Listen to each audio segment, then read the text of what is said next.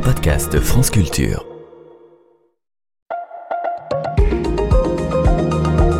Pourquoi l'Europe sociale a-t-elle réapparu dans les années 1970-1980 Dès les années 70, un tournant s'amorce en Europe. Le développement économique n'est plus considéré comme une fin en soi et certains pays membres plaident pour une harmonisation sociale. Les années 1980 apparaissent aux yeux de certains auteurs comme l'âge d'or de l'Europe sociale. Est-ce vraiment le cas? En 1974, une résolution du Conseil invite la Commission européenne à faire des propositions pour atteindre les trois objectifs suivants réalisation du plein et du meilleur emploi au niveau communautaire, national et régional, amélioration des conditions de vie et de travail permettant leur égalisation dans le progrès, participation croissante des partenaires sociaux aux décisions économiques et sociales de la communauté et des travailleurs à la vie des entreprises. La législation sociale européenne n'a donc plus seulement une visée économique, mais est désormais également censée conduire à une meilleure protection des travailleurs.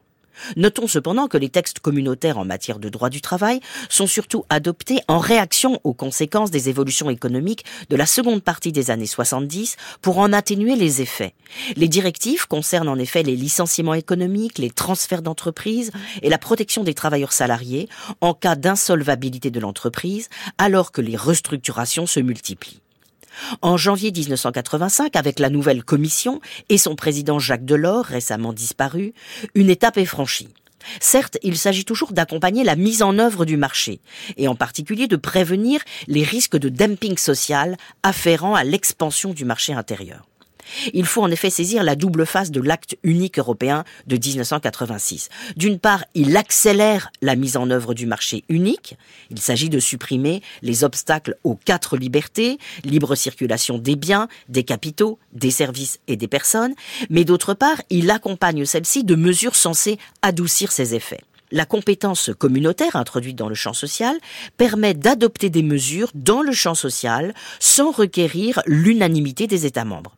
L'objectif est de rapprocher les législations par le biais de textes fixant des prescriptions minimales applicables progressivement, rien n'empêchant les États membres de prévoir des dispositions plus favorables. C'est ainsi que plus d'une trentaine de textes à contenu social vont être adoptés entre 1985 et 1995, notamment la très importante directive de 1989 sur la santé et la sécurité des travailleurs. Par ailleurs, dès juin 1984, les services de la Commission avaient pris les contacts nécessaires pour organiser dans la banlieue de Bruxelles une série de rencontres avec les partenaires sociaux européens.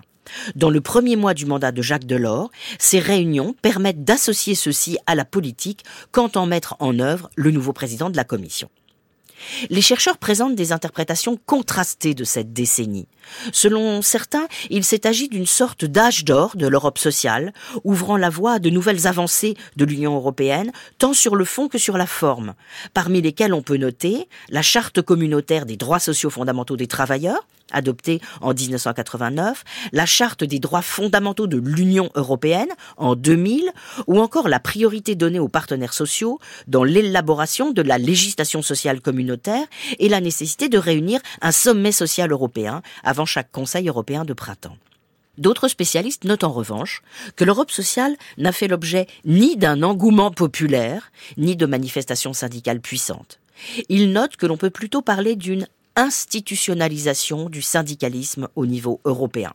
Comme l'indique le chercheur Claude Didry, la méthode du dialogue social européen a finalement permis d'associer les partenaires sociaux à la production de normes européennes et au projet de la Commission et d'obtenir ainsi, grâce à l'association de ces partenaires, la légitimité qui faisait défaut à la Commission.